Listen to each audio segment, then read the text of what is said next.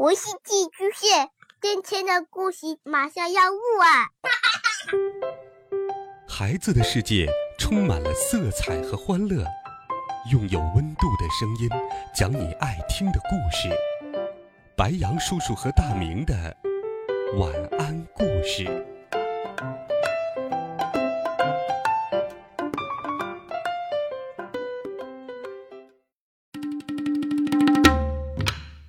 小朋友们、同学们，大家好，欢迎收听白羊叔叔讲故事。今天，白羊叔叔给小朋友们准备了大家期待已久的《怪杰佐罗利》系列故事。我们一起来听《怪杰佐罗利》最新一季的故事，第二十一册《怪杰佐罗利之超级有钱人》上。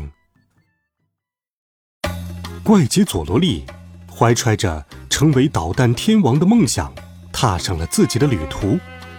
在旅途中，他遇到了山猪兄弟一猪猪和鲁猪猪，他们有趣的冒险故事还在继续。这一天，他们走在路上，突然看到了动物警察发布的紧急公告：最近频繁发生假钞事件。以下分别为动物银行发行的真钞和市面上发现的假钞，请各位仔细比较两者的区别，千万不要上当受骗。喂，有人在玩找不同游戏呢，我们也来玩吧。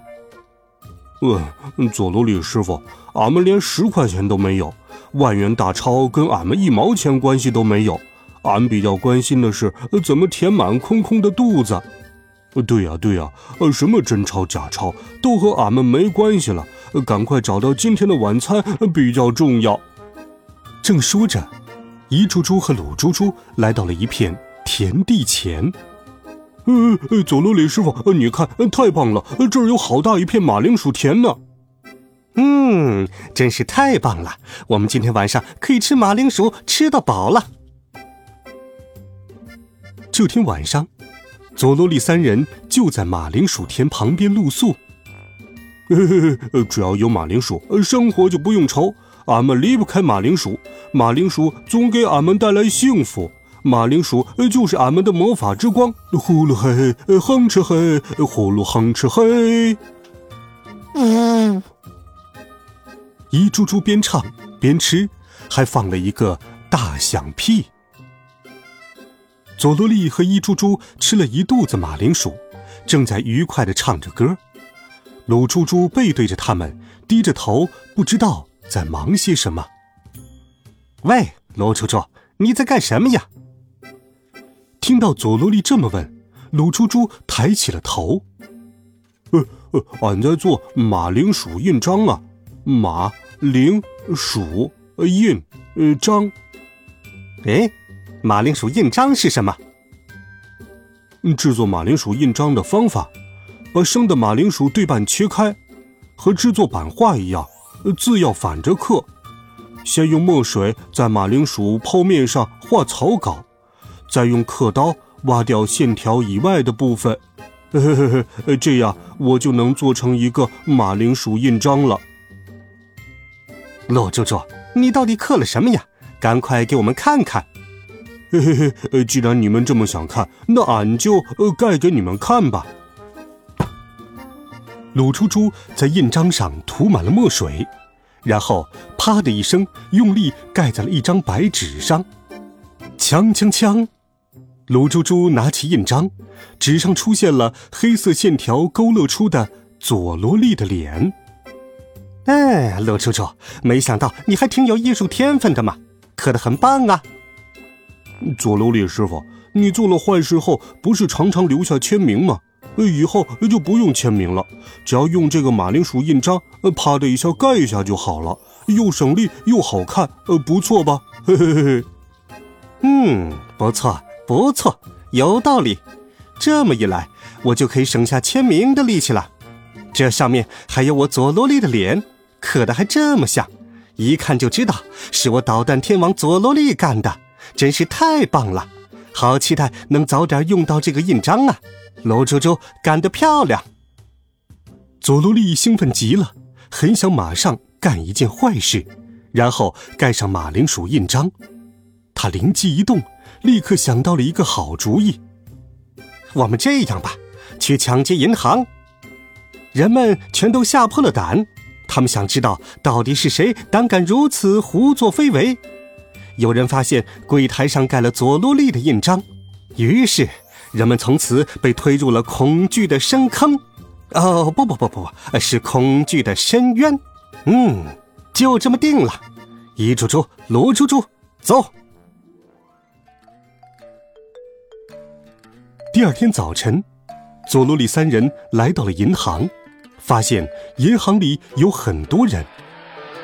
哎呀呀，今天该不是发工资的日子吧？怎么会有这么多人都跑来银行取钱呢？嗯。不过，这也说明今天银行里肯定有很多钱，这真是天助我也！嘿嘿嘿嘿嘿嘿。佐罗利把手伸进口袋里，紧紧握住了手枪。这个手枪要加双引号。他们昨天花了整整一个晚上，把马铃薯雕刻成了手枪的形状，然后给它涂满了黑色墨水。乍看上去还挺像真的手枪的，他们准备用它当抢银行的武器。佐罗利三人大摇大摆地走到银行柜台前，佐罗利压低了嗓门，粗着嗓子对窗口后的银行工作人员说：“喂，赶快把钱装进这个袋子里！如果你敢违抗的话，我就用这把枪。”他的话还没有说完，这位先生，你怎么不排队呢？真是的，怎么不讲规则呢？一定要遵守秩序才行。先去取号，然后在旁边等着叫号吧。工作人员生气的指责佐罗利，在一旁等待的其他人也都纷纷附和道：“对呀，对呀，怎么能插队呢？我们都排了很久了。”呃，对，呃，对不起，我我知道错了。在众人愤怒的目光下，佐罗里三人很不情愿地去机器上取了号码牌。号码牌上显示的是六十五号，可现在才排到第十二号。哎呀呀，前面还有五十三个人呢！佐罗利三人只好坐在银行大厅的沙发上，看杂志和漫画打发时间。但是。他们昨晚熬夜做马铃薯手枪，一直忙到了天亮，所以慢慢的，他们的眼皮越来越重。最后，他们相互依偎着在沙发上睡着了。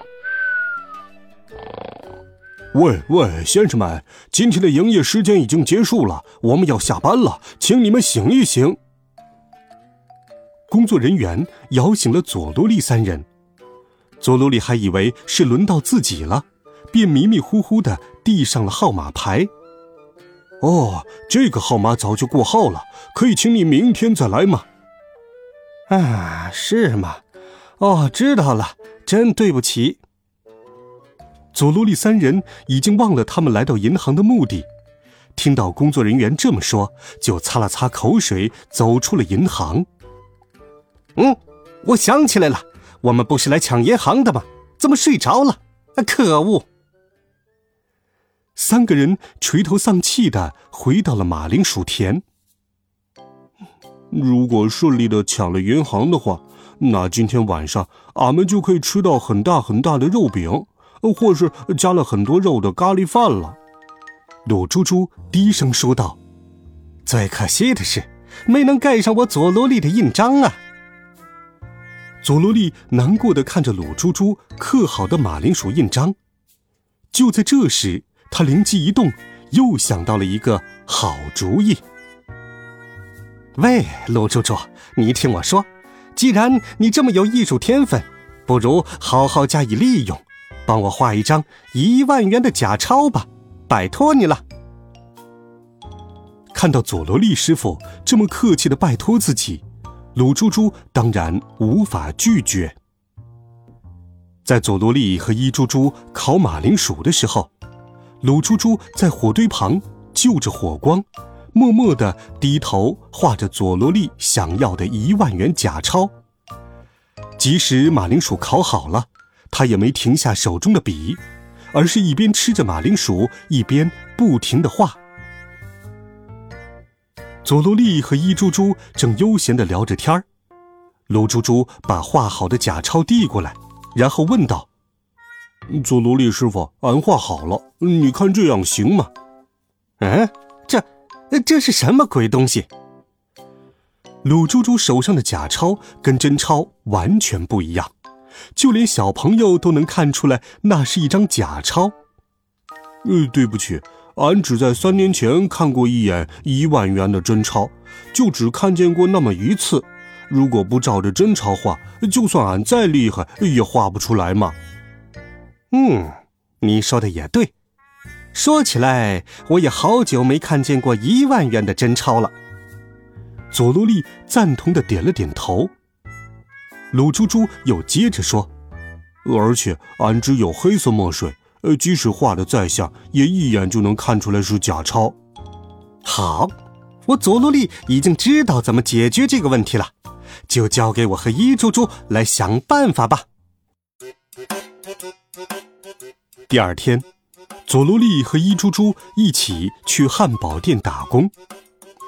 佐罗利和伊猪猪认真工作了一整天，累得筋疲力尽。到了晚上。他们领到了一万五千元的工资。今天店里特别忙，还好有你们帮忙。来，这是你们的薪水。嗯，谢谢，真是太好了。佐罗利他们回到了马铃薯田，把真正的一万元钞票和顺道买回来的十二色彩色墨水套装一起交给了鲁猪猪。这样一来，所有的材料都准备齐全了，请你画一张能以假乱真的假钞吧，拜托了。佐罗利、鲁猪猪和伊猪猪能够成功仿制吗？他们又会遇到什么样的有趣经历呢？温暖讲述，为爱发声。今天白杨叔叔就给你讲到这里，孩子们，我们明天见。晚安，好梦。